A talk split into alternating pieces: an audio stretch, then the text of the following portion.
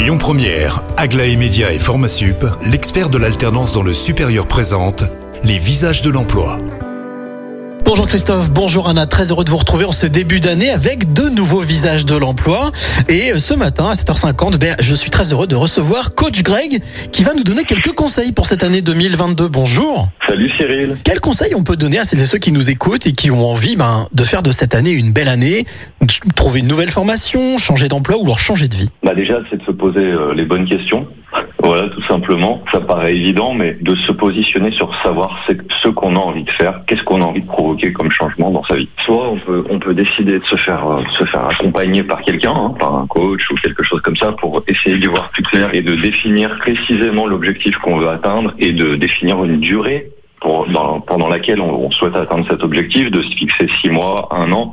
En fait, il faut que l'objectif soit le plus précis possible, avec une date, une durée, concrètement comment comment on va le faire. Est-ce que cet objectif est réaliste et réalisable? Voilà, c'est des, des petites euh, subtilités qu'on peut mettre quand on essaie de, de définir son objectif. C'est ce qui va nous permettre de l'atteindre. Et ensuite, l'autre conseil que je peux donner pour avancer vers cet objectif qui peut paraître très important, parce que c'est un gros changement, c'est de se poser la question quel est le premier petit pas qui me montrera que je suis en train d'avancer vers cet objectif? Est-ce que ça fonctionne de la même manière? On s'y prend de la même manière quand on veut changer d'emploi ou quand on veut changer de vie? Pour moi, on s'y prend de la même manière parce que c'est un changement important dans les deux cas. Alors carrément changer de vie, ça dépend ce qu'on met derrière changer de vie, hein, mais des fois ça peut être juste de changer de vie pendant un an, faire un tour du monde ou faire un break avec pas vraiment d'impact, hein, par exemple prendre une année sabbatique ou quelque chose comme ça. Mais si on décide de changer d'emploi, c'est quelque chose qui est vraiment impactant. Plus on a d'ancienneté dans son entreprise, plus on est dans un confort, plus c'est compliqué de changer, alors qu'il suffit juste de se faire confiance et de, de se donner des autorisations. Et c'est en ça qu'un coach peut éventuellement aider la personne à débloquer une situation. Alors peut-être que ma question va être un peu subjective, mais euh, est-ce qu'on peut imaginer que l'année 2022 est la bonne occasion justement pour euh, pour changer des choses? En début d'année, on prend tous de bonnes résolutions. Alors euh, évidemment que j'ai envie de te répondre que 2022 ce sera une bonne année. En tout cas, c'est l'occasion de provoquer un changement dans sa vie et de le faire dès le début de l'année.